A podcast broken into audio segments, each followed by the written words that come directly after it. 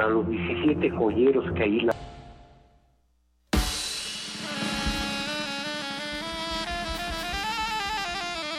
Obscuro el barro. La tierra de nuestros padres y hermanos. La vena de África que llevamos dentro. Adéntrate en un terreno que te hará bailar. Conoce a Selva Negra, jazz latino con extracto afroantillano. Viernes 7 de septiembre a las 21 horas en la sala Julián Carrillo. Entrada libre. Sé parte de Intersecciones. Radio UNAM. Experiencia sonora.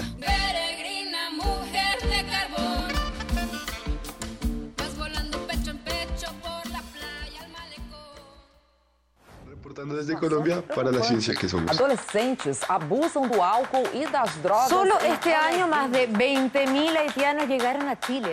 Reportando desde España para la ciencia que somos. La Dirección General de Divulgación de la Ciencia de la UNAM, el Instituto Latinoamericano de la Comunicación Educativa y Radio UNAM presentan La ciencia que somos. Iberoamérica al aire. Iberoamérica al aire.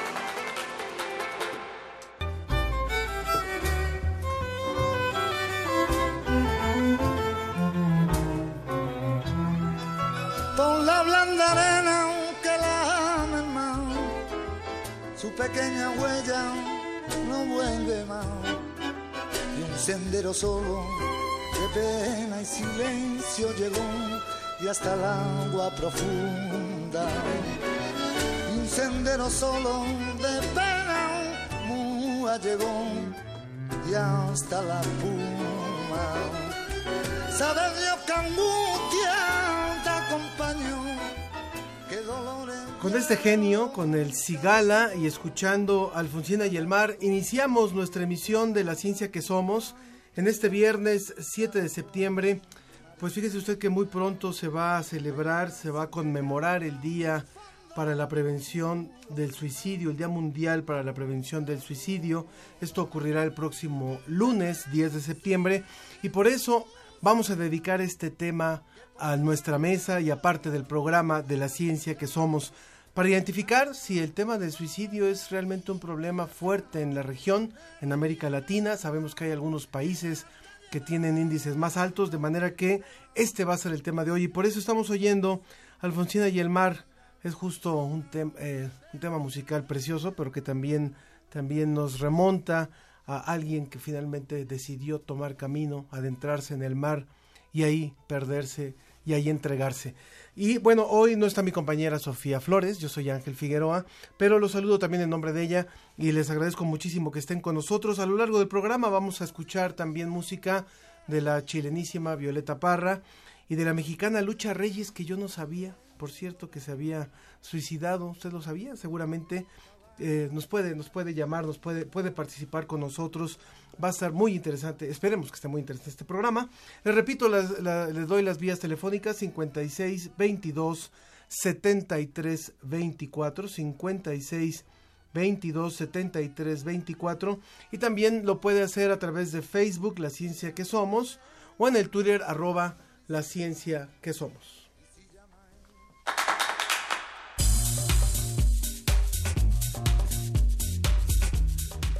Solamente le digo que hoy tenemos un programa cargadito con bastante, con bastante información y por supuesto desde este espacio nos manifestamos completamente eh, consternados y en contra de lo que ha ocurrido en días recientes, sobre todo el lunes pasado en instalaciones de, de la UNAM, en donde ha habido una provocación. Afortunadamente los chicos que fueron heridos se están recuperando y por supuesto nos sumamos a este a esta a esta voz popular de no a la violencia dentro de la universidad y dentro de las universidades. Este es desgraciadamente un fenómeno que se repite en muchos países de América Latina cuando hay inconformidades, cuando hay grupos más radicales y nosotros por supuesto nos manifestamos a favor a favor del diálogo. Como cada viernes les vamos a tener lo más relevante de la Agencia Iberoamericana para la Difusión de la Ciencia y la Tecnología DICIT desde España con nuestro compañero José Pichel. Está temblando más que antes, ese es el título de la portada de Cómo ves y eh, que, nos ofrece en el mes de septiembre y, por supuesto vamos a hablar sobre, sobre el contenido de este número que le dedica parte especial al tema de los sismos.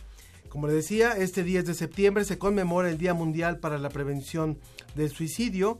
Por eso sobre la mesa vamos a tener este tema y puede participar con nosotros usando el hashtag ¿Por qué si vivir o el suicidio es? Disculpe, recuerde ¿Por qué si vivir y el suicidio es? Y también le contaremos sobre los beneficios que tiene una nueva investigación en un, en un nanomedicamento que es el omega 5. No se vaya, comenzamos. Reporte desde España, Agencia Iberoamericana para la Difusión de la Ciencia. Visit.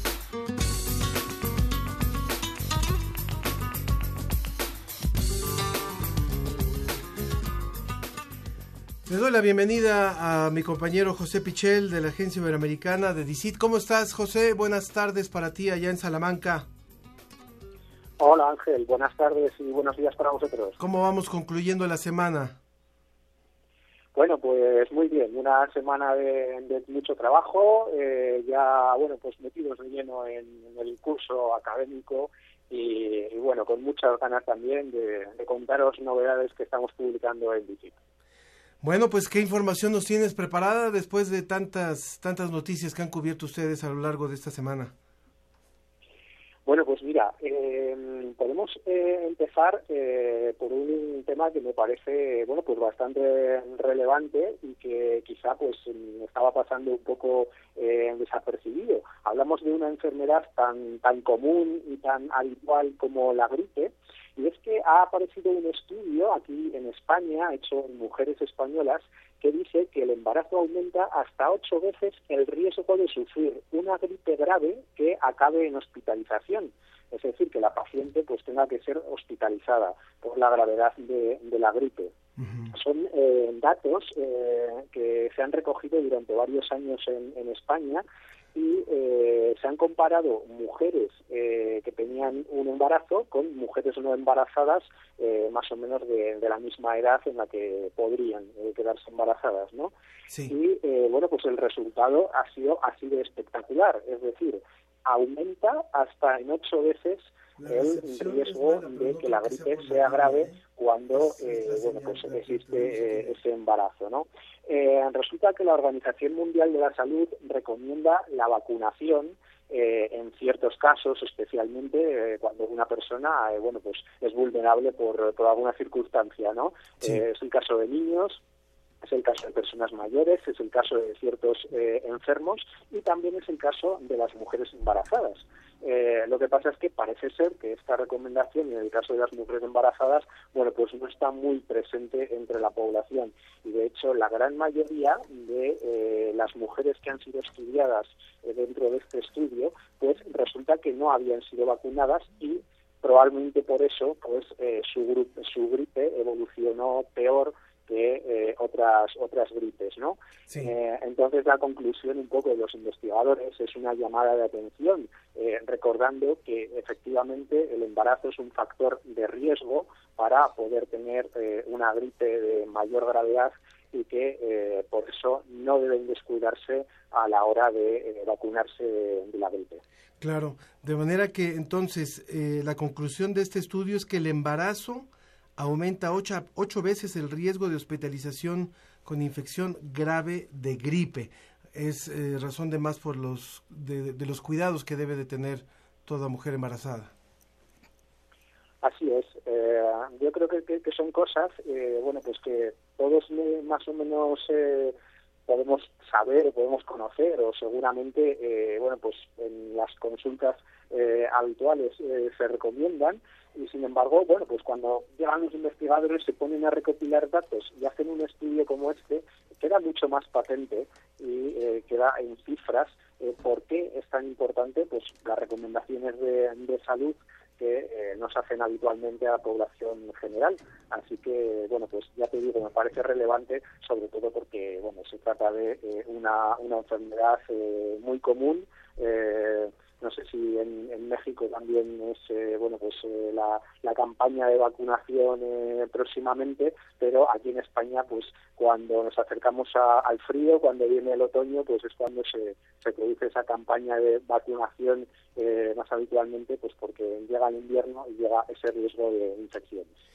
Por supuesto, y sobre todo que, bueno, el tema de la, de la influenza es, algo que realmente eh, alerta muchísimo. Que en México la, la, llamáis influenza, exactamente. Sí. Bien, pues, ¿qué, ¿qué, más tenemos entonces para hoy, José? Bueno, pues eh, esta vez eh, hoy nos quedamos con investigaciones eh, españolas, porque... Eh, ahora, están, ahora están muy localistas, ¿eh, José? Ahora están muy localistas ahora. Bueno, hemos elegido hoy precisamente estos dos temas de, de salud. Sí, venga. el segundo eh, bueno, pues eh, tiene que ver con el desarrollo de, del autismo. Eh, resulta que se ha encontrado una proteína clave en el desarrollo de, del autismo. Es, como digo, eh, una investigación del CSIC, que es el, el principal organismo de investigación eh, aquí en España, y es una investigación tan relevante que, eh, bueno, pues ha aparecido eh, hace unos días en la revista Nature. Eh, resulta que, eh, bueno, mmm, ya se sabía, ya se conoce que hay unos 200 genes eh, relacionados de alguna manera con el autismo. Ajá. El autismo, eh, bueno, pues ya sabemos, es una, una patología que se manifiesta pues por dificultades eh, para relacionarse con otras personas, eh, con el rechazo a realizar ciertas actividades, eh, pero claro, los orígenes de, de, ello pues no se sabe muy bien eh, cuáles son los orígenes de este, de este trastorno del espectro autista, ¿no? que es como se denomina eh, técnicamente. Y los análisis genéticos nos están revelando pues eso, algunos genes que parece estar alterados, que parece estar muy relacionados con, eh, con el autismo. Ahora, eh, lo que pasa es que eh, los investigadores dicen, bueno, no sabemos cómo esos genes llegan a desregularse. Y a, esta parece una clave muy importante. Eh, la proteína de la que estamos hablando, que se llama CPEP4, eh, aparece desregulada en, en, muchos casos y precisamente cuando hay defectos en esta proteína es cuando aparecen esos eh, 200 eh, genes eh, de alguna manera defectuosos. Es decir, que de alguna manera el hecho de que esos genes eh, aparezcan alterados en autismo tiene que ver con esta proteína, tiene que ver con, con una eh, sola proteína, tal y como han demostrado los investigadores en un modelo de ratón. Entonces, eh, esto es importante porque eh, hay otra pista que tienen eh, los investigadores actualmente y es que la génesis del autismo, eh, bueno, pues eh, podría estar relacionada con infecciones eh, precisamente durante el embarazo. Y eh, parece ser que esta proteína también se altera en esas condiciones de infección en el embarazo, con lo cual, bueno, pues puede ser una pista eh, muy importante para conocer el origen de este trastorno y eh, bueno pues poder mm, poder diagnosticarlo mejor en primer lugar y también eh, poder desarrollar terapias en un futuro. Claro, eh, yo creo que el autismo es una de las enfermedades o de los trastornos en donde se conoce, en donde falta mucho por conocer, donde todavía no se ha podido identificar todo lo necesario para su prevención, para su atención. Finalmente, la, la, atención sigue siendo de alguna manera paliativa, pero ha faltado, todavía falta mucho por saber. Sí, sí, es precisamente el enfoque de, de esta investigación, es que esos orígenes eh, de por qué sucede, cuáles son las bases genéticas, eh, bueno, pues nos queda muchísimo, muchísimo por conocer, porque precisamente, aunque ya sabíamos antes de esta investigación eh, que había una serie de, de genes eh, alterados, eh, pues no se sabía por qué, cuál es el proceso por el cual eh, se alteran. Parece que esta investigación es un pasito más en eh, conocer esos orígenes, esos orígenes de, del trastorno del espectro autista. Pero desde luego, como bien dices, queda muchísimo por averiguar en torno a este tema. José Pichel, pues te agradezco muchísimo esta información, esta, esta doble, doble nota que nos das ahora. Y bueno, pues creo que también hay temas que fueron muy, muy relevantes en esta semana y uno que nos que nos golpeó a todos, sin duda, fue lo ocurrido en Brasil, ¿verdad? En, en, torno al museo, al, Museo Nacional. Eh, ¿Ustedes cubrieron al parte de esta información en el portal? Eh, bueno, pues eh, no lo hemos eh, cubierto específicamente porque habitualmente lo que publicamos que nos llegan de, países latinoamericanos son investigaciones, trabajos de investigación, en particular en Brasil. bueno, pues tenemos muchísima relación con eh, la agencia FAPES de Sao Paulo y son ellos habitualmente quienes eh, nos pasan informaciones que tienen que ver sobre todo con investigación. Eh, en este caso, pues no, no hemos cubierto esta noticia que es mucho más triste que cualquier otra investigación y que desgraciadamente sí que es verdad que es relevante para la ciencia porque había piezas en ese museo eh, bueno, pues muy, muy importantes, muy interesantes. Eh, lo que sí que creo que eh, merecería la pena, ahora que, lo comentas, es, bueno, ver qué tesoros tenemos en los museos latinoamericanos y también de aquí de, España, en los museos iberoamericanos que al final es el ámbito en el que bueno pues cubre noticias y reportajes nuestra agencia y, ponerlos en valor, ¿no? Porque eh, creo que muchos de nosotros eh, no conocíamos el auténtico valor que tenía eh, este museo brasileño hasta que se ha producido esta desgracia. Así que creo que, bueno, merecería la pena saber la importancia que tiene para la ciencia estos tesoros, estas piezas que guardan los museos. Creo que creo que esa reflexión que haces es muy válida, José. Nos hemos lamentado muchísimo lo ocurrido allá en Río de Janeiro la pérdida irreversible de piezas únicas, de colecciones únicas, de especímenes únicos y finalmente eh, sabemos que ahí hubo un tema también de mucho desdén por parte de las autoridades para el mantenimiento de este museo. Bueno, la reflexión que haces me, me, parece completamente válida, que eso nos sirva para ver en el, en el resto de los países qué joyas tenemos y si realmente están con las condiciones de seguridad para su preservación, para casos de emergencia como esto, porque pareciera que ahí este, era un, una gasolinera que pues, se incendió en segundos y, y con muy poca prevención, muy, muy pocos recursos de atención. De manera que me quedo con esta reflexión que nos haces hoy.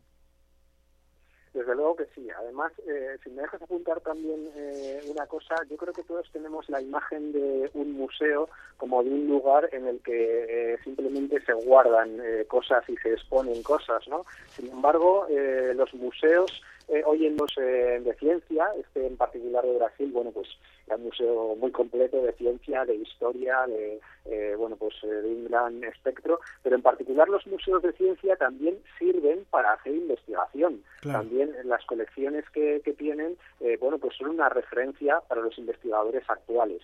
Entonces, ese tesoro que son eh, los museos, eh, creo que hay que valorarlo especialmente y creo que hay que, destacarlo, no solo eh, por el valor que tienen cultural y como, bueno, como objetos o como posible visita, sino también desde el punto de vista de la investigación científica que nos aportan continuamente muchísima información. Por supuesto. José Pichel, te agradezco muchísimo tu colaboración como siempre desde Salamanca con el reporte de la Agencia Iberoamericana para la Difusión de la Ciencia y la Tecnología, DICIT. Un abrazo y que tengas un excelente fin de semana. Un abrazo, Ángel, y buen fin de semana para todos. Un saludo. Muy bien, muchas gracias, José. Entrevista. Entrevista.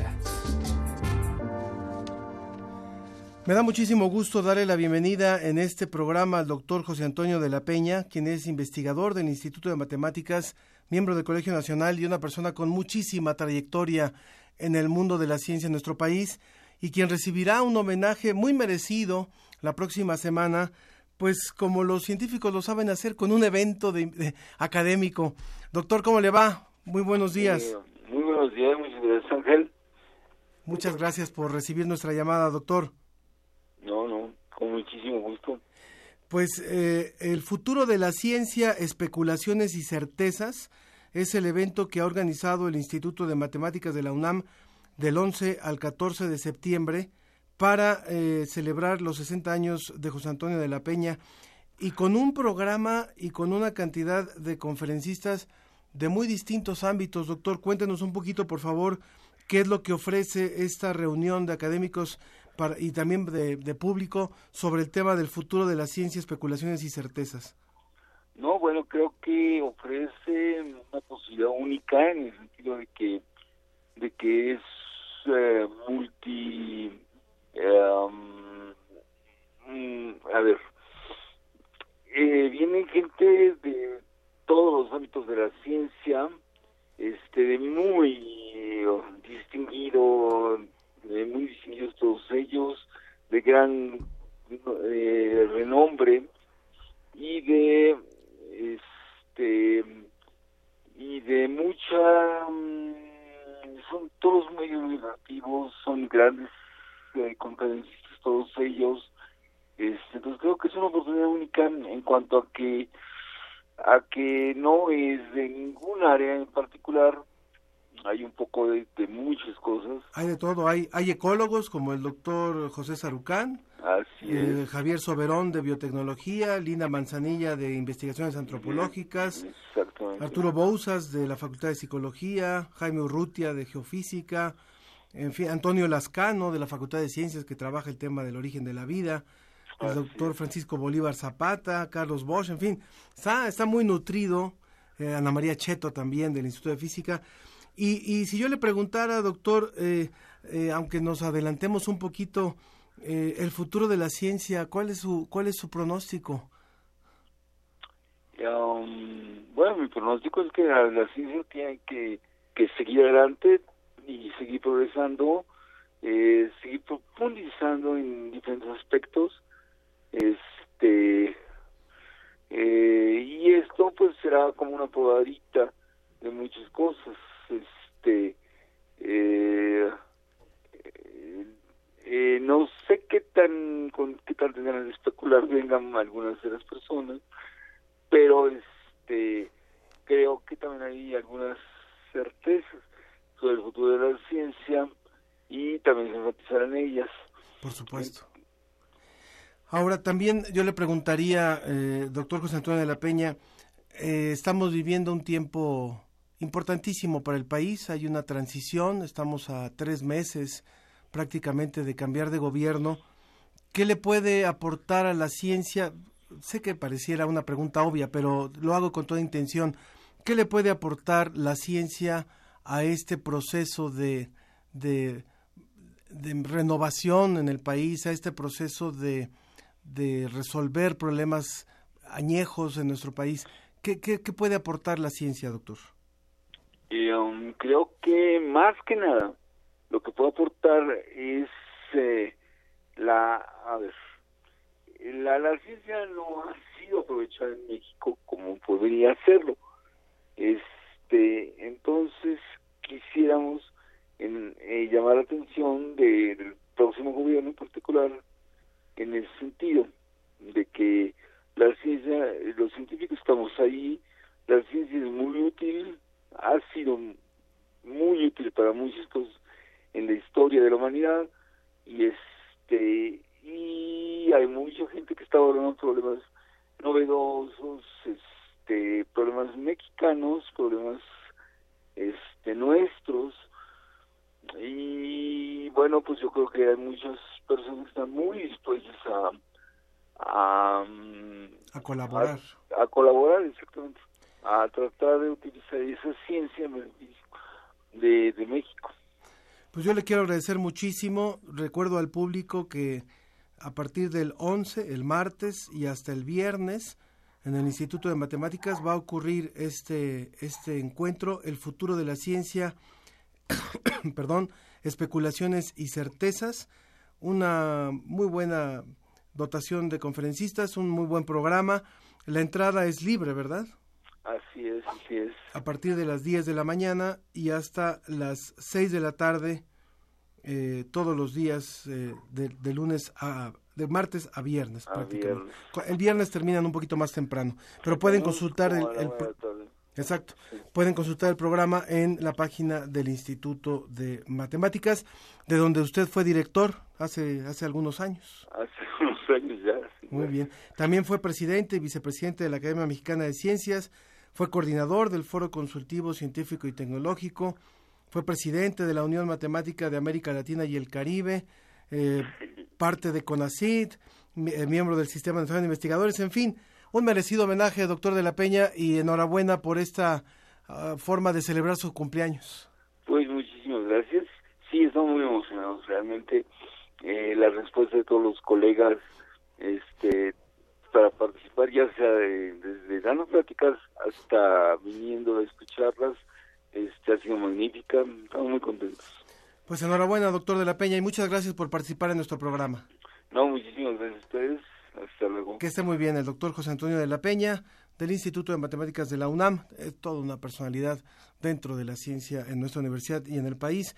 Les recuerdo 56 22 73 24 56 22 73 24 en Facebook La Ciencia que Somos, en Twitter arroba Ciencia que Somos.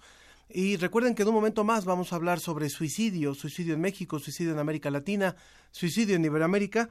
Y mientras tanto, mientras tanto, vamos rápidamente a escuchar una cápsula que nos preparó nuestro compañero Leonardo Santiago sobre el cambio climático y continuamos aquí.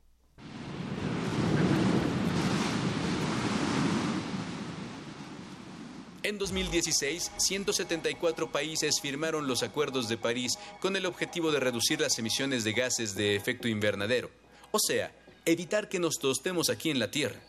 Una de las acciones acordadas fue bajar el nivel de temperatura en 2 grados centígrados en relación a niveles preindustriales, por considerar que ese era un punto de inflexión para el clima, y al no rebasar ese número, estaríamos bien.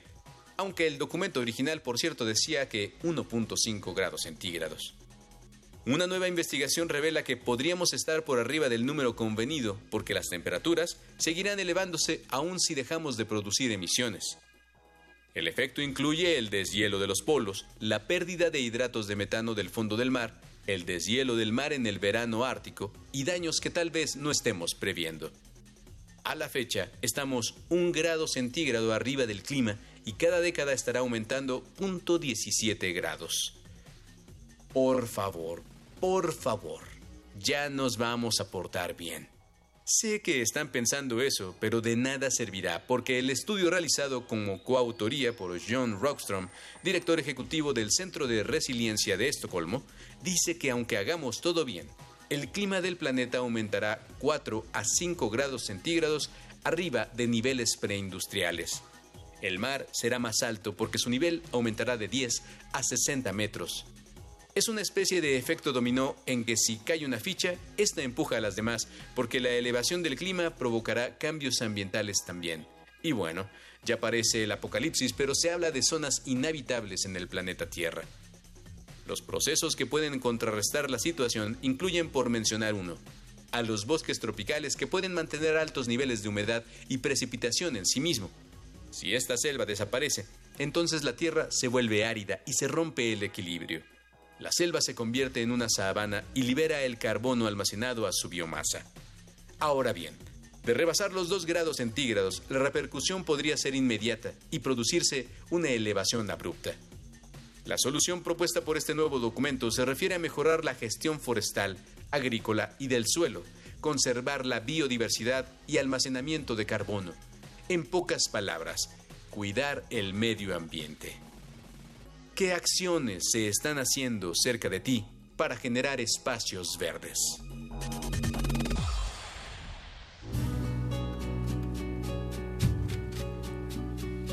He sacado con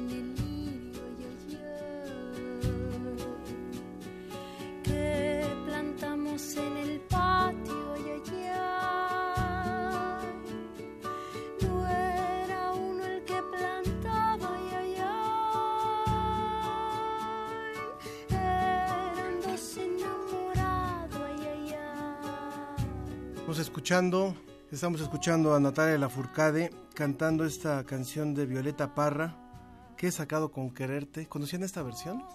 Sí. No, de ella no. No. Con, con- No, la de ella no. con Natalia Lafourcade. Eh, justamente hoy que estamos, que vamos a hablar del tema del suicidio. Y bueno, ciertamente Violeta Parra es un, un emblema en el tema. Desgraciadamente la perdimos, la perdimos eh, joven, relativamente joven, a los 49 años. Y por eso ya están aquí nuestros invitados. En un momento más, después del corte, empezaremos nuestra mesa. Pero aprovecho para, para presentarlos a ellos. El, el doctor Alejandro Córdoba, de la Secretaría de Salud de la Ciudad de México. Bienvenido. Muchas gracias por su invitación y gracias a su audiencia que nos escuchará. Muy bien. Y también el doctor Guillermo Borges, Borges, investigador. Es Guillermo, ¿verdad? En, en español sería sí, Guillermo. Guillermo en español. Guillermo en- y en portugués. portugués, ¿cómo se dice? Guilherme. Guilherme. Del Instituto de Ciencias Médicas de la Dirección de Investigaciones Epidemiológicas y Psicosociales del Instituto Nacional de Psiquiatría. Con ellos vamos a conversar en cuanto regresemos de la pausa. Continuamos en la ciencia que somos. Recuerde, en un momento más hablaremos de suicidio.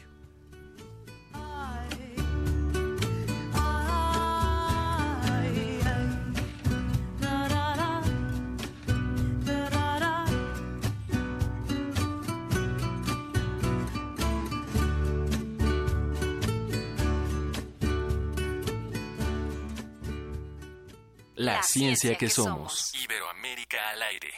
¡Acción! Personas egoístas, violentas, que anteponen sus intereses a los derechos de otras personas. En la ficción les dicen villanos. Y en la realidad, para celebrar su séptima edición, Little México Film Festival 2018 convoca a todos los estudiantes o realizadores audiovisuales independientes a participar en su certamen de cortometraje. Certamen de cortometraje. Tema corrupción. Participa con el género que mejor se acomode a tu estilo. Ficción, documental, animación, experimental y fusión. ¡Silencio, va a correr! Tienes hasta el 30 de septiembre. Consulta las bases en www.limefilmfest.com. ¡Córrela!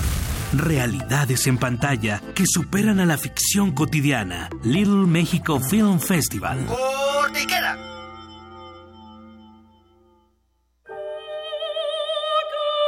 Videópera, rock, tecno, fragmentos de Kafka, Juana de Arco en la hoguera, El Castillo de Barbazul, danza y más en Impulso, el único festival en México de artes escénicas con música en vivo. culturaunam.mx diagonal impulso. Invita Cultura UNAM. Nacional de Arte exhibe la muestra Gliptoteca de la Piedra al Barro, escultura mexicana siglos XIX y XX, que reúne más de 70 esculturas en yeso, mármol, bronce, terracota, barro, piedra y madera, además de trabajos sobre papel en la escultura como dibujos, litografías y grabados. La exposición Gliptoteca de la Piedra al Barro, escultura mexicana siglos XIX y XX, se puede visitar en el Museo Nacional de Arte, calle Tacuba número 8, Centro Histórico de la Ciudad de México. Que podamos levantar las palabras de los libros sin que lleguen a la boca, que se digan todas con el cuerpo. Los martes de danza de Radio UNAM y el colectivo Fisis, Danza y Artes Escénicas te invitan a disfrutar de uno de los clásicos de la literatura contemporánea en una adaptación coreopoética. Lils, coreopoética basada en La insoportable levedad del ser de Milán Kundera. Todos los martes de septiembre a las 20 horas en la sala Julián Carrillo de Radio UNAM. Adolfo Prieto 133, Colonia del Valle, cerca del Metrobús Amores. La entrada es libre. Liberación sexual, situaciones efímeras e infidelidad. La vida de la pareja. Radio UNAM. Experiencia, Experiencia sonora.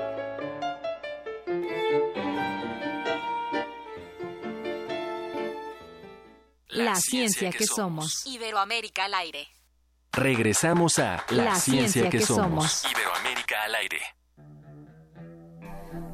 ¿Qué tienen en común Cleopatra, Sócrates, Virginia Woolf, Adolfo Hitler, Lucha Reyes, Vincent Van Gogh, Pedro Armendáriz, Violeta Parra, Kurt Cobain y Robin Williams? Todos ellos decidieron terminar por voluntad propia con su vida.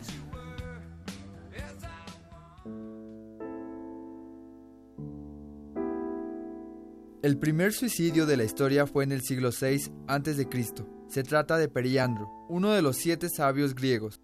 Platón, por ejemplo, se oponía al suicidio, pero hizo tres excepciones importantes. Cuando fuese ordenado legalmente por el Estado, para enfermedades dolorosas e incurables, y cuando uno se ve obligado a ello por la ocurrencia de alguna desgracia importante.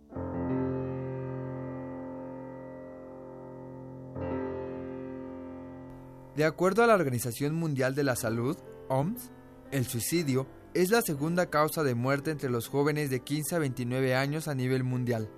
Y en el caso de América Latina, cada año 65 mil personas deciden quitarse la vida. Las razones pueden ser varias.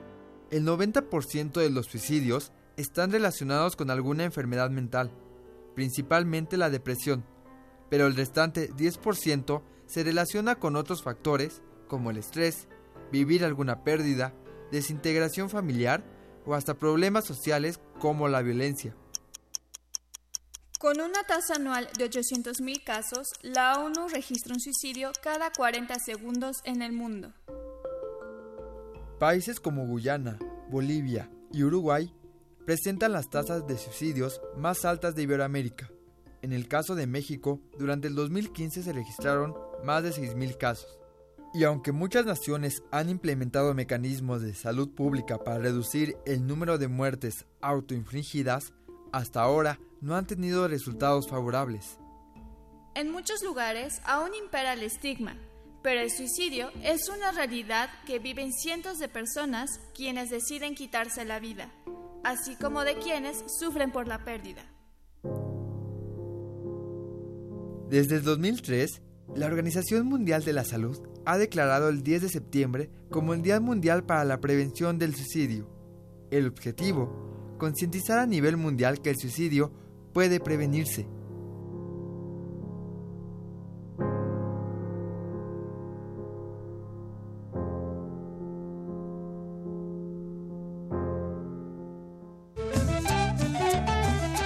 Sobre la mesa.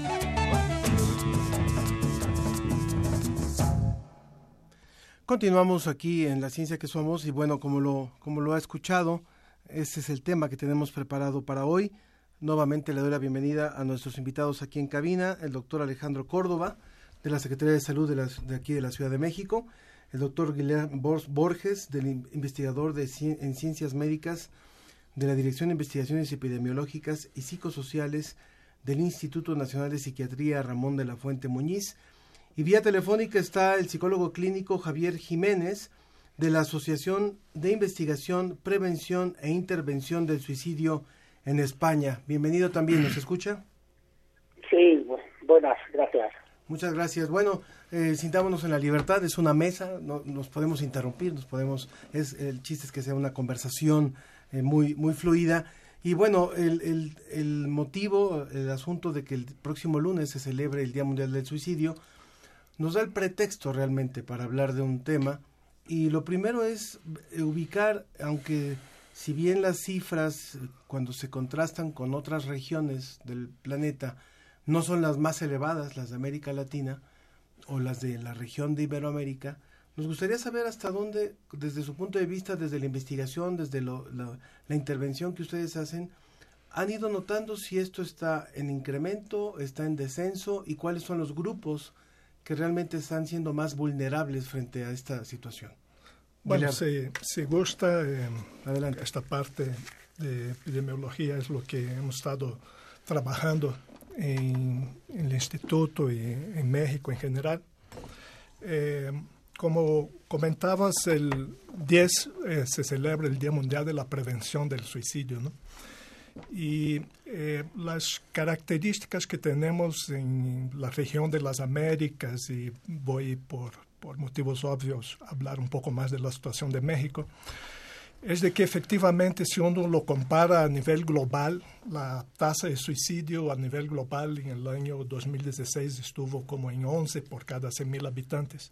En promedio en la región. En promedio en el mundo. A nivel mundial. A nivel mundial. Y para el, el, mismo periodo en la región de las Américas era como 10. La tasa de México es alrededor del 6 por cada 100.000 habitantes. Uh -huh. eh, entonces, eh, en términos generales, eh, la situación de la mayoría de los países de las Américas es por abajo de esta tasa global. Uh -huh. El problema que tenemos en la región, y México es un caso típico en ese sentido, es de que mientras que a nivel global, eh, en el último ejercicio que, que hizo el, el grupo de, de la carga global de las enfermedades en los últimos 25 años ha disminuido alrededor de 30% el suicidio a nivel global. En el caso de México, eso ha aumentado en 30%. Ha aumentado. Ha aumentado en, en el mismo periodo. No es el único país en la región en donde hemos visto estos incrementos. ¿no? Por ejemplo, en el caso de los hombres, eh, tenemos, por ejemplo, Paraguay o el mismo Uruguay, que, eh, que, con el que eh, va a participar aquí con nosotros el doctor Ariel Montalbán. A quien ya le damos la bienvenida también, por cierto, ya se sumó con nosotros, ¿verdad, doctor?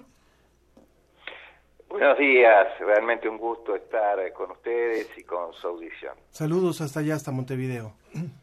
Y eh, para, en el caso de las mujeres, pues también tenemos eh, países como Ecuador, Costa Rica, los Estados Unidos, Paraguay, México, en donde han habido incrementos muy grandes. Entonces, lo que nos preocupa es, si bien todavía tenemos una situación relativamente buena a nivel internacional, eh, vamos a contracorriente de lo que está pasando a nivel global. Ya que fue mencionado el caso de Uruguay, le pido por favor al doctor Ariel que nos cuente un poco, ustedes que están en este programa nacional de salud mental en Uruguay, cómo identifican este movimiento o este incremento que se está dando. Uruguay es uno de los países que tiene los índices más altos junto con Cuba en la región. Es verdad. Eh, a ver, eh, Uruguay, el, el, la problemática de la conducta suicida es un problema este, ya identificado desde hace muchos años. Uruguay tiene eh, está en los países con cifras más altas a nivel de, Latinoamérica. ¿eh? Y eh, sí es cierto que se viene observando ¿eh? desde en los últimos cinco años una leve tendencia en aumento. Eh, el año pasado tuvimos eh, una, tasa de 20,6, eh, perdón, en el 2016 20,6 por 100.000 habitantes, ahora eh, en el año 2017 logramos eh, una ligera disminución a 19,5 por 100.000 habitantes, pero está identificado como un problema de salud ¿eh? Eh, crítico del país ¿eh? sí. este, y está dentro de los objetivos sanitarios que se ha planteado esta administración de gobierno. Por lo tanto, hay una estrategia país, ya desde el 2011, hubo una estrategia 2011-2015, y hay una estrategia ahora 2016-2020. Ustedes saben que en, en Uruguay eh, las tasas de muerte por accidente de tránsito andan aproximadamente en 14 por 100.000 habitantes y la de homicidios en 8 eh, con 5 por 100.000 habitantes. Sin embargo, o sea el, de, el, de, suicidio está en el, el, doble prácticamente, en casi 19, 19.5. Es, casi, casi un poco más de 19 por 100.000 habitantes. ¿No? y por lo tanto digo este es es un problema de salud pero la respuesta sanitaria que la estamos teniendo hay cantidad de medidas que del sector sanitario se han llevado adelante que, que las podemos comentar pero no son suficientes no la, respuesta que está en la estrategia es debe ser multisectorial, articulada e integrada por diferentes actores. ¿no? Sobre, sobre eh, estrategia, sí. sobre estrategia y sí. sobre investigación y prevención, me gustaría también sumar a Javier Jiménez, que es psicólogo clínico de la Asociación de Investigación y Prevención e Intervención del Suicidio en España. Finalmente estamos identificando, hay un problema grave, hay un problema alto en diferentes, con diferentes matices en la región, pero ustedes que están en la parte de investigación y de prevención, ¿cuáles, cuáles son los elementos que identifican para poder actuar realmente eh, y qué está ocurriendo allá en España? Javier. Claro, bueno, en primer lugar, contarles que en España tenemos una media aproximadamente de 4.000 suicidios al año, no, no llegan, pero se aproxima. El, el, el, uno de los problemas que ocurre es que hay otras muertes que pasan por accidentes que son suicidios. Es decir, en España hay una media de 2.000 ahogados al año, 2.000 precipitados al año, 700 muertos por sobreingesta de medicamentos, 1.800 muertos en accidente de tráfico. Y dentro de, de esos que se consideran muertos por accidente, puede haber un alto porcentaje que son muertos por suicidio, porque hay que demostrar que esa persona se ha suicidado y la comisión judicial tiene que tomar parte, digamos, en esa investigación o dejar una nota de despedida y muchas veces ni la comisión judicial investiga ni tampoco hay notas de despedida. Entonces, aunque en España es cierto que la tasa por cada 100.000 puede ser aproximadamente 7, 8 por cada 100.000, creemos que están infraestimados los datos de suicidio. En España, desde el año 2008, se ha convertido en la primera causa de muerte no natural muy por encima, más del doble, de muertos en accidente de tráfico, de violencia de género, de homicidios, muy, muy por encima. Y no es que esté subiendo de manera alarmante, sino que todas las otras causas de muerte, tanto no naturales como naturales, están disminuyendo. ¿Por qué? Porque se dota de medios económicos y humanos, programas de prevención, de detectar el cáncer, de ataques al corazón, eh, mejores programas de salud, mejores máquinas, mejores carreteras, eh, carne por puntos, las multas de tráfico. Sin embargo, en temas de prevención de suicidios, a día de hoy no hay un programa de prevención nacional. Hay comunidades autónomas que tienen programas de prevención, hay hospitales, hay provincias de España que tienen programas de prevención. El problema muchas veces que ocurre es que no se les dota de medios económicos y humanos. Hay países que tienen programas de prevención maravillosos y se quedan en papel mojado. Claro. Voy a repetir el número telefónico aquí en cabina para que el público se pueda con- contactar con nosotros y participar 56 22 73 24 56 22 73 24 y también lo puede hacer a través de las redes sociales en Facebook La Ciencia que Somos y en Twitter arroba Ciencia que Somos. Eh, doctor Alejandro Córdoba, si nos vamos al caso de la Ciudad de México para tratar de también ubicar la realidad de una metrópoli tan compleja como las que hay en nuestra región, ¿cuál es la situación? Bueno, la situación de la Ciudad de México en sí misma dentro del país eh, ha mejorado en cuestión de, de muertes por suicidio en general. Ciertamente hemos encontrado que hay un incremento de la, de la proporción con la que los jóvenes, de esto estamos hablando de 15 a, a 29 años de edad, eh, ha ido aumentando. Eh, y es que nosotros partimos del hecho de que el suicidio, el suicidio ya no lo podemos seguir entendiendo como el acto de quitarse la vida solamente. Es multifactorial. Es para nosotros un, aparte de ser multifactorial, en realidad es un fenómeno, porque si bien es cierto que las enfermedades mentales quizá sean la principal causa, eh, y entre ellas pues la depresión, hemos encontrado una serie de factores o elementos que son fundamentales y que yo creo que por eso no han funcionado del todo los mecanismos de prevención. Eh, porque no hay una causa única, como bien lo dice usted, eh, es multifactorial.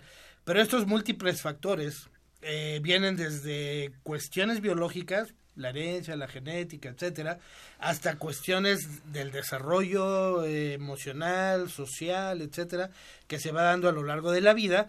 Y, y algo muy importante que nos ha faltado en los programas de prevención del suicidio es pensar en las conductas suicidas.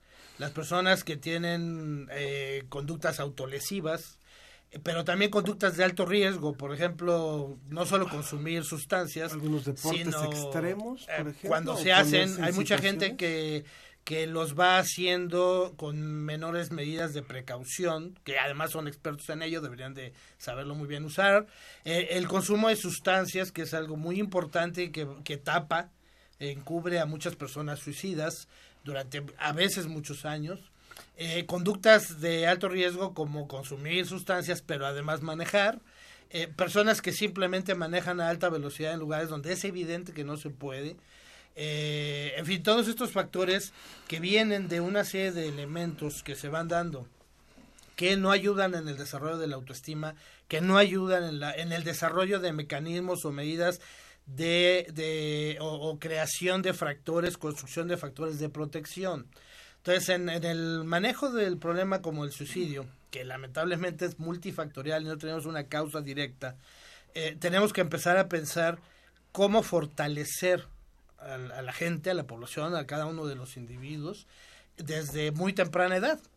Porque todos nacemos, pasamos por un periodo de crianza y durante todos esos procesos eh, se, eh, se pueden ir gestando situaciones que nos van a volver más vulnerables. Creo que esto nos lleva a puntos muy importantes.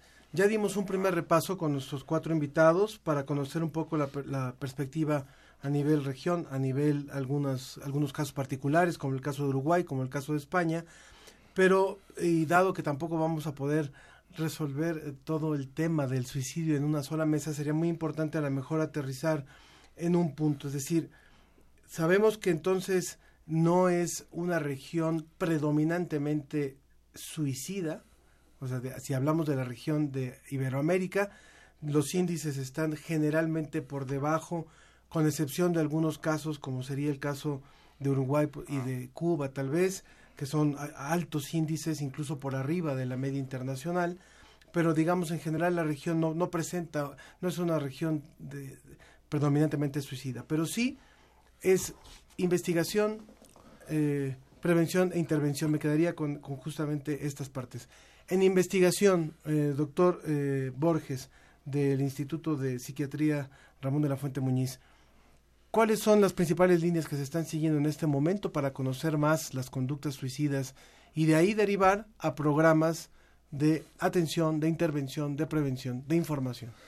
Bueno, en primer lugar yo diría que lo que hemos hecho acá, en primera instancia, es tratar de caracterizar el problema desde un punto de vista epidemiológico, ¿no? Es decir, O sea, tratar tomar de el ver- suicidio como una epidemia real. Exacto, eh, tratar de ver cuáles son los grupos más afectados, como por ejemplo pueden ser los grupos urbanos, eh, las mujeres jóvenes, eh, ese tipo de cosas. Y la otra, eh, otro punto importante es tratar de tener una perspectiva amplia, como lo ha comentado ya el, el doctor eh, Córdoba, eh, una perspectiva amplia sobre la causalidad del suicidio. Aquí hay dos puntos importantes, ¿no?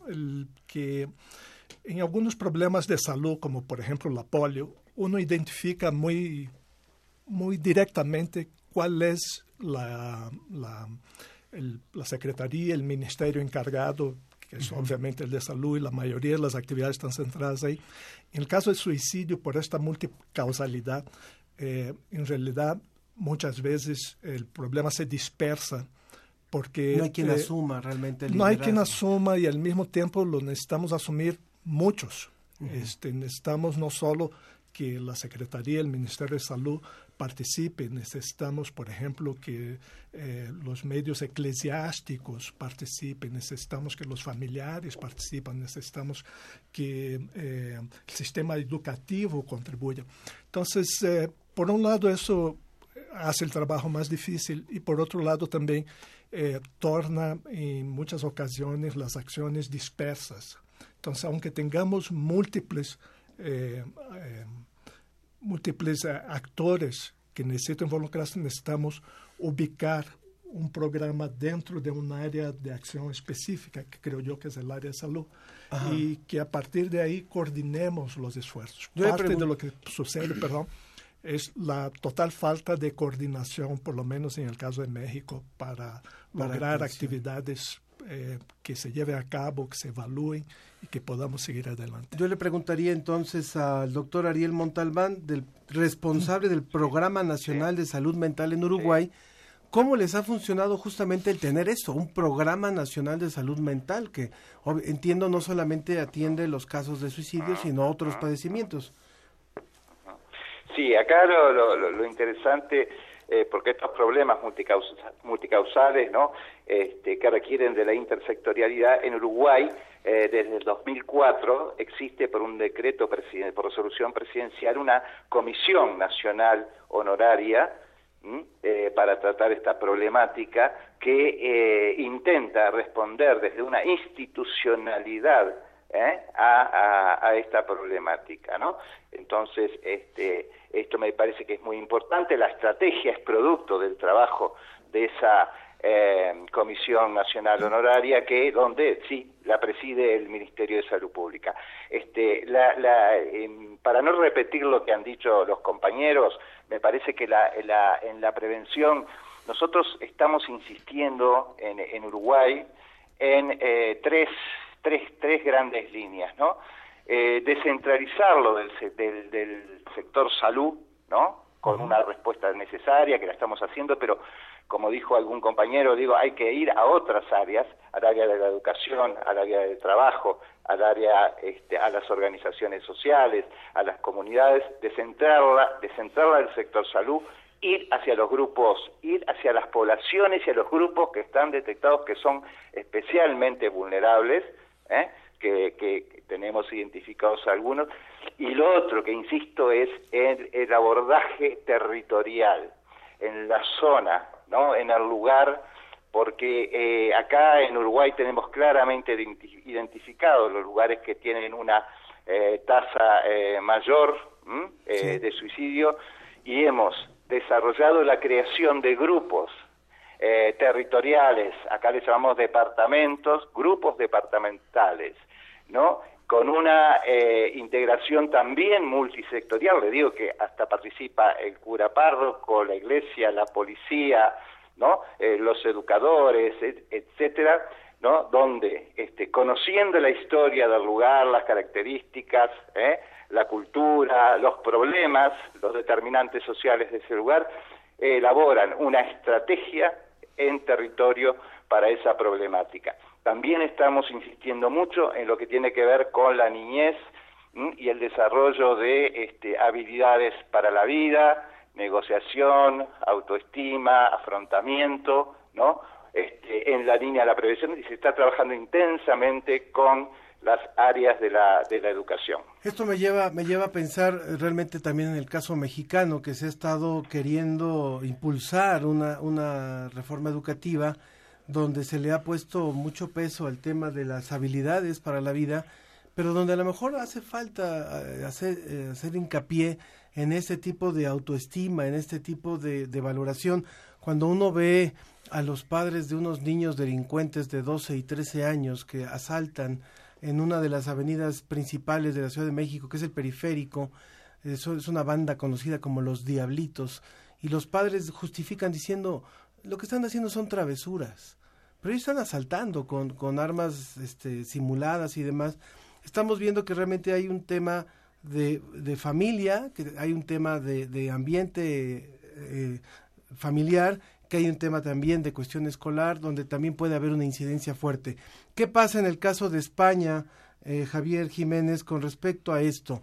¿Hasta dónde también ha habido un, un hincapié en el caso de las personas de 15 años, de 14 años, porque sabemos que si bien hay una reducción de los índices, sí hay un incremento posible, desgraciadamente, en esta población como agentes de suicidio.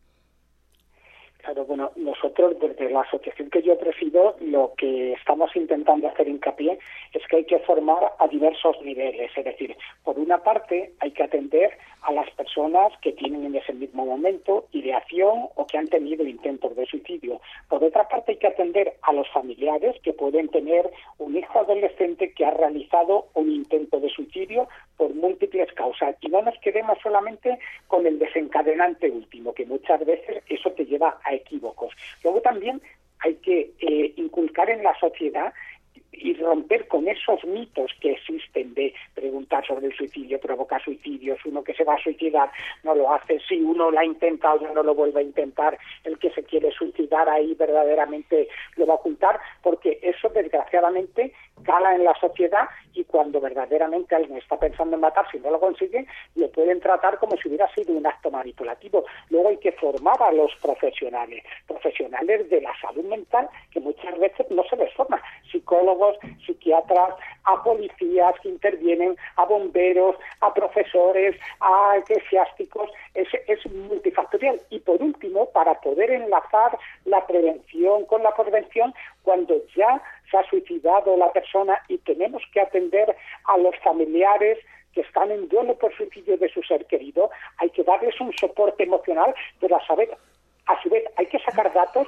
de las causas que han llevado a que esa persona se suicide para luego poder desarrollar un programa de prevención basado en hechos digamos que nos las han ido contando y hemos ido sacando de gente que se ha suicidado y así vemos los factores de riesgo que tenía esa gente, vemos los factores protectores y vemos las señales de alerta de riesgo inminente que habían dado y que por norma general ni la familia ni los profesionales habían sabido tener en cuenta. Por supuesto. A mí me queda muy claro y creo que una de las ideas que rescato de lo que han dicho también es que, que todos le tenemos que entrar. O sea, o tanto los ministerios de salud, el Ministerio de Educación creo que es fundamental y esto a veces no se no se le da un peso específico, la familia, los grupos cuando son grupos confesionales, está bien que, que participen en eso, ¿no? Eh, eh, y también, ¿por qué no? La divulgación de la ciencia también tiene mucho que hacer en ese terreno. Este, los medios de comunicación. Por supuesto, los medios de comunicación. Eh, Marco Olivo nos hace una llamada vía telefónica al 56 22 73 24. Recuerden que pueden comunicarse con nosotros.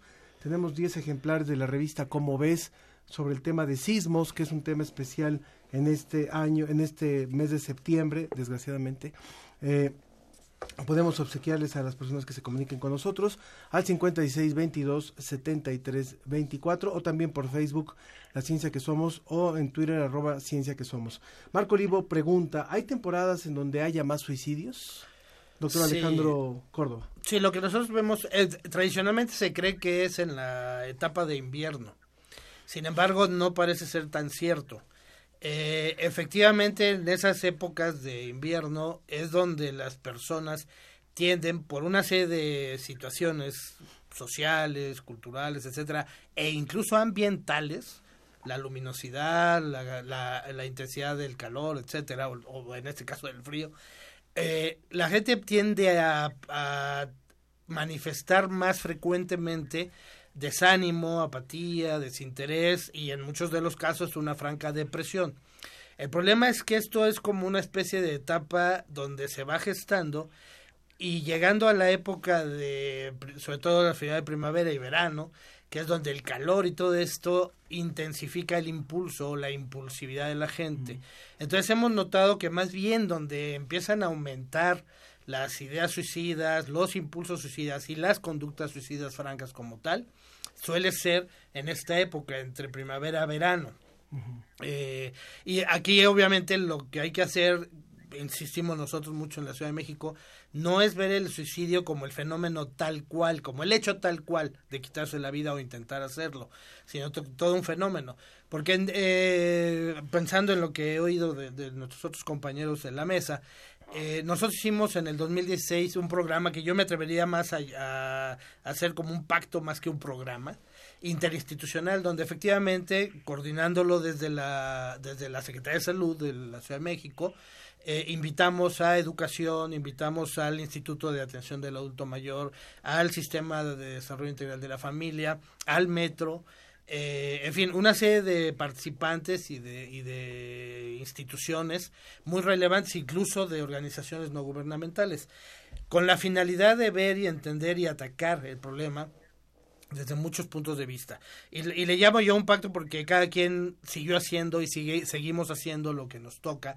Pero ya hay un primer avance porque, por ejemplo, ahorita nosotros estamos trabajando con violencia. Y entonces, bueno, no solo la violencia de género, que ya hay mucho avanzado en ello en la Ciudad de México, sino también eh, con violencia, más, que violencia, con maltrato de menores. Eh, hace rato que comentaba usted esto de la bandita esta de los famosos diablitos, eh, porque el maltrato hacia los niños no necesita ser golpes o, o alguna conducta directa que, que daña. Hay muchos elementos que conocemos como maltrato y entonces por iniciativa del jefe de gobierno en este año entre el Desarrollo Integral de la Familia, el DIF y nosotros, hemos ido trabajando para la identificación oportuna, crear un modelo de identificación oportuna de maltrato en menores. Sabemos por muchos estudios epidemiológicos de, de forma longitudinal y demás que una de las principales causas que se involucran, no hay un factor único, pero que se involucran es la violencia sobre todo la violencia vivida durante la infancia y la adolescencia.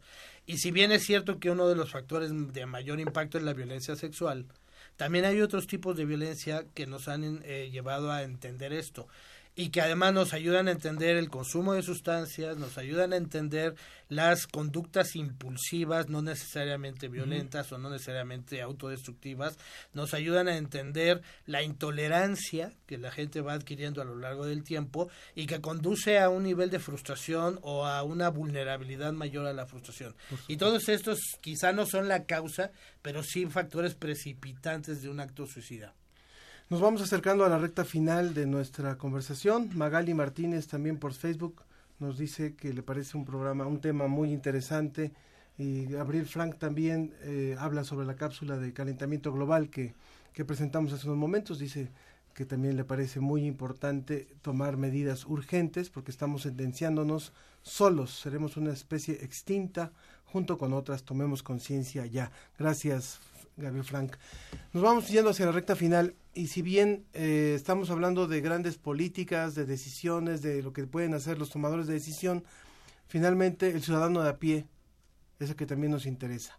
Entonces, a mí me gustaría pedirle a cada uno su intervención final para hablar sobre cómo puede el ciudadano de a pie, ahora que, que el próximo lunes celebramos o se conmemora, más que celebración, se conmemora el Día Internacional para la Prevención del Suicidio, el Día Mundial para la Prevención del Suicidio, cómo poder identificar, cómo poder ayudar, cómo poder eh, contener cuando hay un caso cercano. ¿Quién empieza? Sí, Doctor. Podemos acá desde, desde Ariel, Uruguay. Ariel Montalbán. Este, eh, el tema de sensibilizar a la población, poner, hablar, hablemos, hablemos de la temática, pongámoslos en la agenda. El papel de los medios de comunicación, como fue dicho, es, es crucial. Este, todos podemos hacer algo en el sentido, este, acá, acá en Uruguay eh, se está en este momento capacitando a, todo el personal de salud. Cuando nos referimos al personal de salud, nos referimos hasta el que atiende en el mostrador, el recepcionista, el auxiliar de servicio. Eh, eh, que tener un, un, oído, una escucha abierta, conocer las señales de alarma, eh, las señales este, de alerta sobre esta temática. Eh, y eh, en, en, Uruguay este año se lanzó una línea telefónica de, de ayuda línea de vida ¿eh? para todos los ciudadanos y ciudadanas del país, independientemente de, de la cobertura de salud que, que, tengan, este, como una estrategia más de tratar de incidir en esta problemática. Es un problema de todos y eso es, es crucial entenderlo. Todos, eh, la persona que en el trabajo, ¿cuántos nos damos cuenta? ¿Eh? ¿Cuántas veces nos damos cuenta que un compañero, ¿eh? Eh, lo mismo en el sector educación. Todos debemos participar para este tremendo flagelo que es la problemática del suicidio. Muchas gracias, doctor eh, Ariel Montalbán, y gracias por conversar con nosotros en esta mesa. Quedo a las órdenes. Doctor, eh, psicólogo Javier Jiménez, eh, ¿cuál sería su punto, de, su, su comentario final? Sí, mi, mi ¿Me oyes? Sí, le escuchamos perfectamente. Ah, vale, sí, es, es que soy un poquito para atrás. Mi comentario final es que tiene que saber los familiares que tienen a alguien en su domicilio próximo, en su trabajo que tiene ideación o intentos de suicidio, tienen que intentar entender qué lleva a esa persona para querer matarse. Por norma general, el patrón común denominador de las personas que tienen ideación o intentos de suicidio es está sufriendo tanto y piensa que siempre va a seguir sufriendo tanto que la única manera de acabar con su dolor es acabar con su vida. Eso es una de las cosas que tienen que saber los familiares para intentar hacer cosas en contra. Es decir, el sufrimiento que tenga la persona no se va a mantener inalterable y hay otras formas de acabar con tu dolor, con tu sufrimiento psicológico que no tiene por qué pasar por la muerte. Hay que preguntarle si tiene ideación suicida. No hay que tener miedo de preguntarlo. Hay que ver qué es lo que le lleva a tanto sufrimiento y hay que intentar derivarlo a los profesionales de la salud mental. Claro que sí. Muchísimas gracias por su, por su participación. Eh, psicólogo Javier Jiménez Pietro Paolo, gracias por haber participado con nosotros desde allá, desde España, desde la Asociación de Investigación y Prevención e Intervención del Suicidio allá en ese país. Muchas gracias. Mucho gusto. Isla San Román nos dijo, cuando hablan de suicidio femenino, ¿tienen algún dato sobre las jóvenes mujeres que se saben embarazadas, adolescentes y se suicidan? Y nos dice, ¿se pueden dar datos sobre suicidio en la tercera edad? Eh, Doctor Guillermo. A ver, eh, habría que ver primero los casos concretos de los que estamos pensando, ¿no? Eh, por supuesto que el embarazo a, una edad adolescente es un evento que puede, en muchas circunstancias, haber resultado de algún tipo de, violencia, en cuyo caso estamos hablando de personas que tienen, aparte el hecho de estar esperando un bebé a una edad temprana, uh -huh. tiene esta violencia por detrás. Entonces necesitaríamos ver casos concretos para ver un poco más qué tipo de intervención se puede hacer eh, al respecto. ¿no? Eh, en muchas ocasiones tener o comenzar a tener una familia más bien es un factor protector en términos de suicidio que un factor de riesgo. Para la tercera edad, eh, los factores son probablemente también eh, específicos y diferentes. Por ejemplo, acá tenemos la presencia de enfermedades físicas que afectan en gran uh -huh. medida la decisión de la persona de intentar suicidarse. Eh, el uso de psicofármacos en la edad adulta, en, en, muchos casos está se piensa que es natural que la gente empiece a tomar estos psicofármacos, pero también produce efectos sobre el sistema nervioso y eso también puede eh, involucrar ideación e intentos de suicidio. Entonces, eh, en la medida en que vamos hacia grupos más específicos, necesitaríamos ver casos más concretos para ver qué tipo de recomendación se podría dar. Muchas gracias, doctor Guillermo. Prefiero decirlo Guillermo, que no me, no me sale el no, nombre. No hay, cuidado, atiendo por Luis también. Ah, bueno. Guillermo, Luis, es Guillermo Luis. Guillermo Borges, investigador del Instituto Nacional de Psiquiatría, Ramón de la Fuente Muñiz. Rogelio Martínez nos llamó, dice felicidades por el programa, el tema es un tabú, pero es urgente ventilarlo. Y nos dice, nos hace una sugerencia, por favor pongan más líneas telefónicas. Llevo 60 años escuchando radio y no uso redes. Me es muy complicado que toda la información la pongan en internet. Muchas gracias por su sugerencia.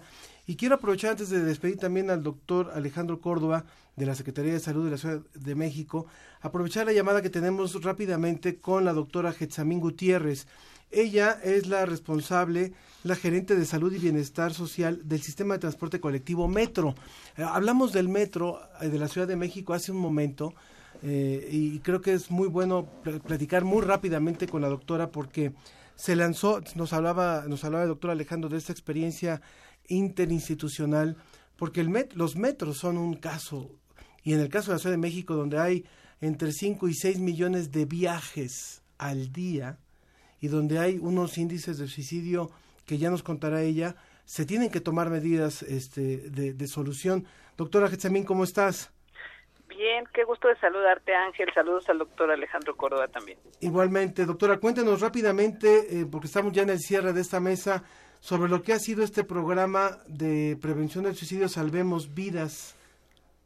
Así es, Ángel. Mira, este es un programa interinstitucional que fue planeado en 2016 y echado a andar en agosto y que tiene como objetivo que todas las personas que presenten crisis en el sistema de transporte colectivo y que lleguen al momento de atentar contra su vida en, en estas eh, estaciones que nosotros tenemos, en nuestras 195 estaciones, puedan tener una alternativa de atención, de contención en crisis, de prevención de la ideación y que podamos apoyar a todos los ciudadanos. Claro. ¿Qué, ¿De qué forma se puede medir el efecto que ha tenido este programa y cuáles han sido las, las experiencias, las anécdotas que ha dejado el poder contener a ciertas personas que ustedes detectan eh, con, a partir de la capacitación del personal, a partir de la sensibilización a los policías, a las taquilleras, a todo el mundo. Así es. Mira, el programa cumple dos años, acaba de cumplir dos años, y en este tiempo hemos logrado contener a 125 personas que pretendían arrojarse a las vidas para terminar contra su vida. Eh, este programa nos ha dejado muchas enseñanzas porque es un programa multiinstitucional y multifactorial que tiene desde la fase de prevención en donde podemos contar estrategias como ambientación de estaciones que hemos tenido con eh, los gobiernos de Baja California, Colima y con la UNAM, con la Facultad de Psicología de la UNAM, para poder tener una medición de los efectos de la psicología del color en los usuarios y disuadirlos. También tenemos diversas acciones que se realizan dentro del sistema que tratan de llevar al usuario de una experiencia de transporte a movilidad y estas pueden ser actividades de tipo cultural, de tipo eh, exposiciones gráficas y en fin una serie de diversas acciones que se eh, establecen para que el usuario tenga una experiencia diferente al transportarse. Estos 25 usuarios que pretendían arrojarse a las vías, hemos podido apoyarlos de diferentes formas, desde la capacitación de todo este personal, como decías, taquilleras, conductores, eh, personal de servicios externos, que son los que están en los andenes. Eh, en la manera en que los hemos capacitado ha sido explicarles cuáles son las conductas de eh, un usuario cuando pretende arrojarse a una vía para que ellos lo detecten y después una metodología de intervención breve en crisis para que ellos puedan intervenir como primeros respondientes. Y después están todas las instituciones que nos apoyan. Una vez que hemos logrado contener la crisis y quitarlo al usuario de la vía, de la, de la línea amarilla, para platicar con él. Entonces, tenemos la estrategia de atención psicológica por medio del Consejo Ciudadano y sus psicólogas que están en los diferentes módulos. Tenemos la estrategia de poderlo referir a la clínica del INJUVE de atención de las emociones, al Hospital de las Emociones. Tenemos la posibilidad de decirle al Locatel y de, si el usuario acepta, que se le den eh, seguimientos telefónicos y terapia por, a distancia.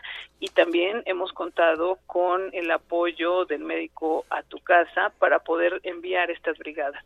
Pues Después hay, tenemos... hoy hay un ejemplo muy, muy claro entonces de cómo una integración de instituciones, donde está incluso la UNAM, donde está la Facultad de Psicología, como lo decía la doctora Getzamín, donde está también incluso la Dirección de Divulgación de la Ciencia. Eh, realmente se pueden hacer cosas importantes para tratar de contribuir. Sabemos que es un problema fuerte. Muchísimas gracias, doctora Getzamín, por esta, por esta luz sobre lo que están haciendo allá en el metro.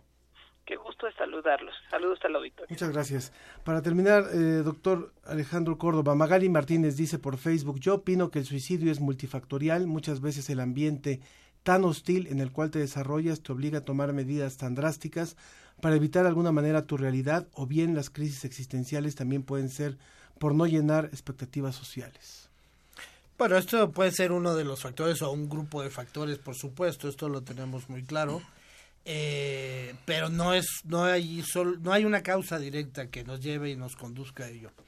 Eh, yo yo quisiera aprovechar un poquito eh, este momento último que me queda porque en la Ciudad de México hemos entendido este problema, insisto, de una manera como un fenómeno más integral y sería importante para nosotros cualquier persona que perciba cierto tipo de inestabilidad emocional, más allá de buscar una etiqueta, de buscar el origen en su infancia, su adolescencia, en donde fuera, este, si le, si tiene carencias o no carencias de otro tipo laborales, económicas, etcétera, creo que tiene una alternativa y esta alternativa, en el caso de la Secretaría de Salud de la Ciudad de México, es llamar a un teléfono, a un centro de atención telefónica donde personal especializado en salud mental les va a contestar, que es el 51320909, es el teléfono de medicina a distancia.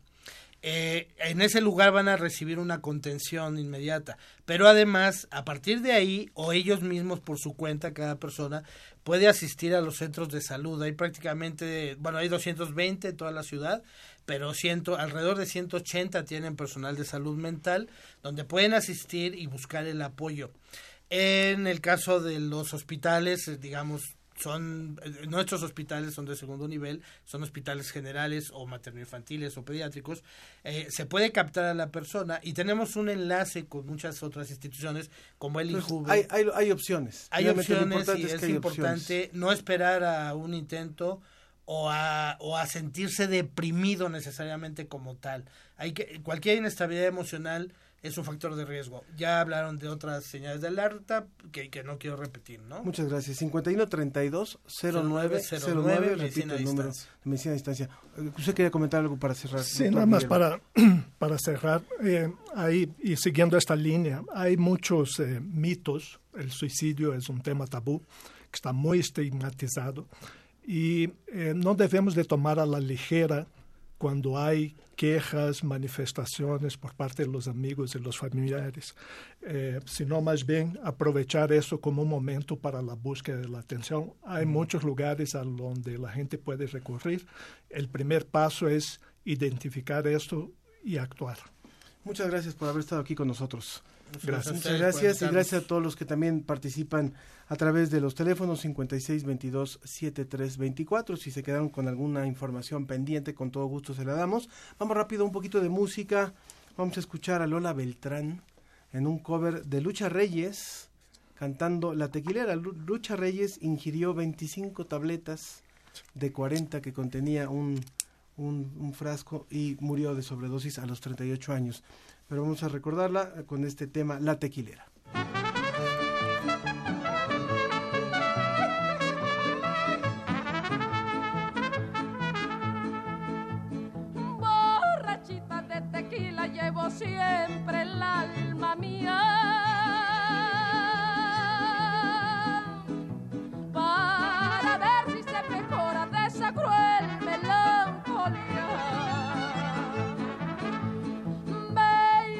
Tequilera como si fuera de pilar. Porque a mí me bautizaron con un trago de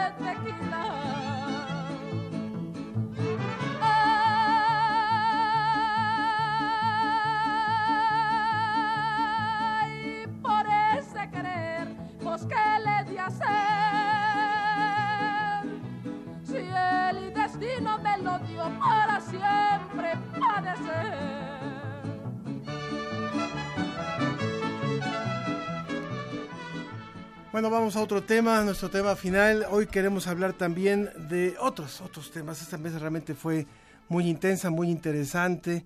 Y ahora eh, me da mucho gusto presentar al doctor Mauricio Veloso, porque eh, hay un, un recurso que- con el que ahora cuenta la medicina que es fundamental y que es la, nano, la nanotecnología. Y él ha participado justamente en un proceso para utilizar esta nueva herramienta en, en la generación de un nuevo medicamento. Doctor, ¿cómo está? Muy buenas, buenas, buenos días. Buenos días, Ángel. Muchas gracias por, por esta llamada, esta invitación a tu programa. Muchísimas gracias. Cuéntenos, por favor, cómo la, la nanotecnología puede ayudar a partir de lo que ahora es conocida como la nanomedicina. ¿Qué es esto? Bueno, eh, en, en realidad es una es un aporte que tiene la, la ciencia gracias a la creatividad de gente eh, maravillosa y con unas mm, eh, mentes pues que son extraordinarias, como fue el caso de Richard Feynman, que fue el primero que visualizó la capacidad de poder ir a, la, a los niveles moleculares y hacer cosas que favorezcan a la vida de, a la vida del ser humano, ¿no? Claro. Y ahí la por supuesto la salud no escapa a esa parte, ¿no?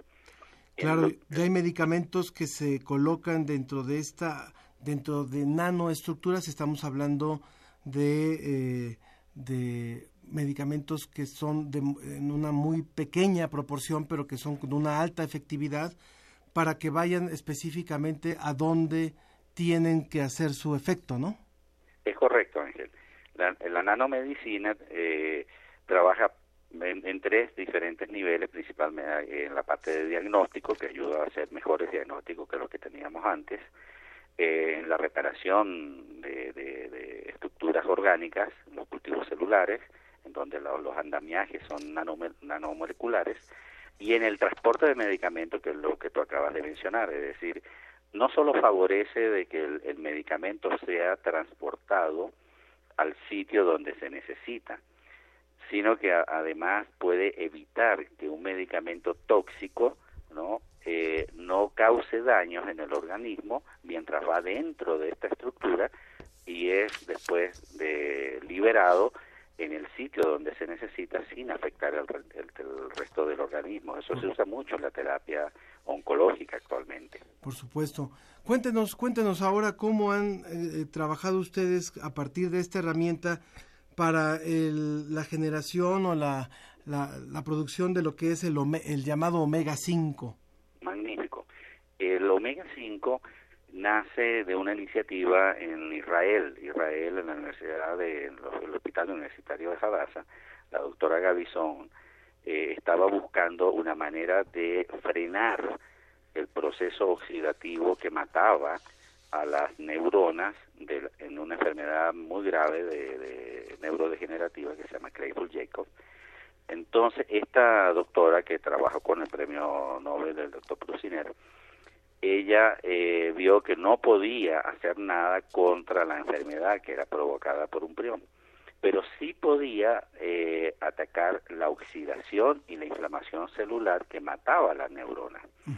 Entonces, ella consiguió, eh, evaluó muchos antioxidantes y se dio cuenta que había uno con particular potencia, que era el omega 5, que lo- eh, se extrae de un producto natural que viene de la granada, de la semilla de la granada.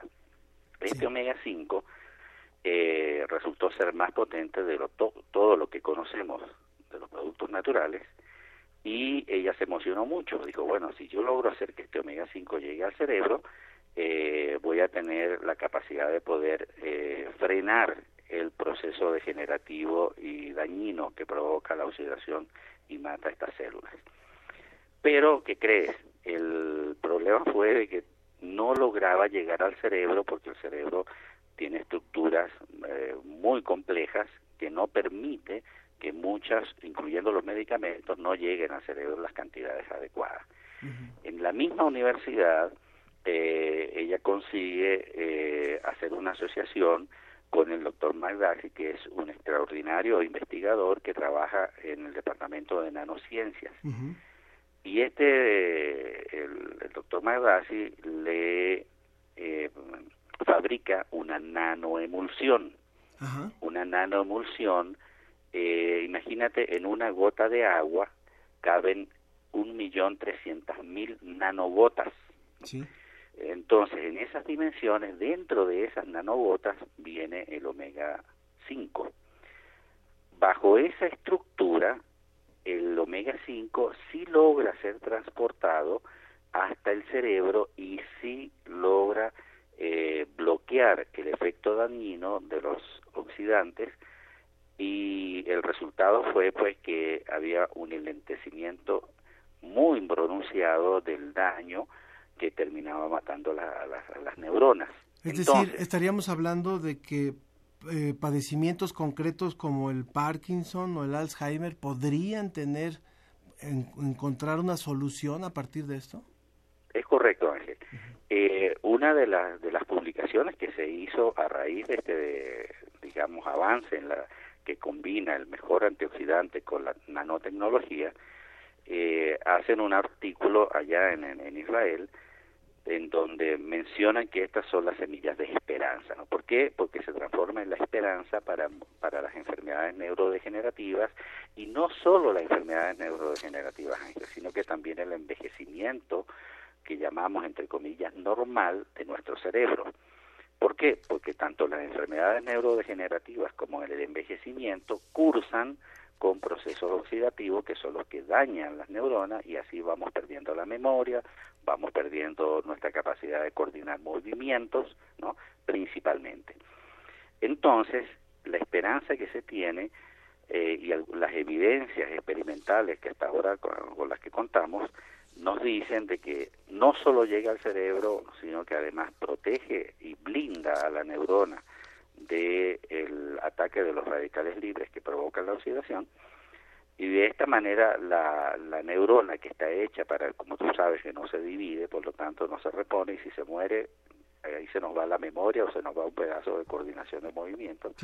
Entonces, eh, la neurona se mantiene viva, está protegida, dura más tiempo, no es que cure la enfermedad, pero sí hace que la progresión se enlentezca de una manera muy importante cuando es una patología y cuando se trata del envejecimiento cerebral, también hay un enlentecimiento y una mejor condición para que nuestras estructuras se mantengan y si, si nuestras neuronas de, asociadas a la memoria se mantienen, entonces nuestra memoria no se va a afectar. Claro. Muy brevemente, doctor, para, para ir cerrando, finalmente, ¿este tipo de omega 5 ya es consumible para el ser humano? ¿Ya, es, ya se encuentra, por ejemplo, en México? Sí, el omega 5 es un producto, como te dije, de origen natural, eh, que tiene la nanotecnología aplicada. Eh, aquí en México, eh, después de Israel, es el primer país que cuenta con este producto, que cuenta con, tiene patente, y se consume una cápsula en prevención y dos cápsulas en tratamiento para mejorar las condiciones que puedan haber eh, asociadas a patologías neurodegenerativas o envejecimiento. Pues qué, importante. Se conoce, ¿Sí? se, conoce como gran, granagar, pero como es el único omega 5, la gente lo puede preguntar por el omega 5 eh, o por el granagar. Muy bien.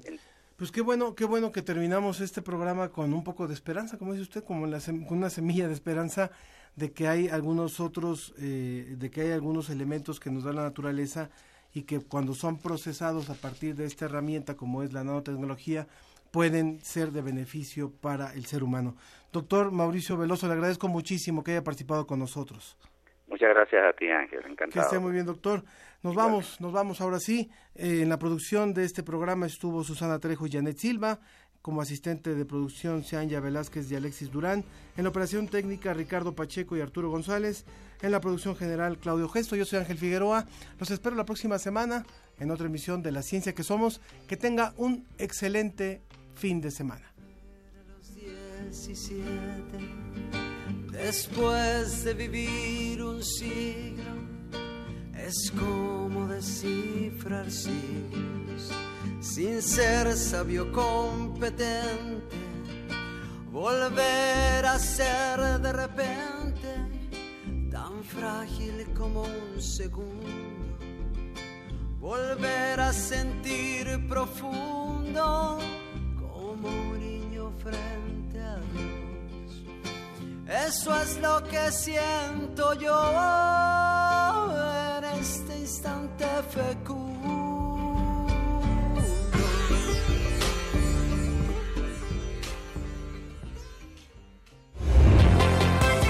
Agradecemos tu compañía. Nos escuchamos la próxima semana en punto de las diez y media de la mañana. La ciencia que somos. Iberoamérica al aire. Una producción de la Dirección General de Divulgación de la Ciencia de la UNAM, el Instituto Latinoamericano de la Comunicación Educativa y Radio UNAM. Universidad Nacional Autónoma.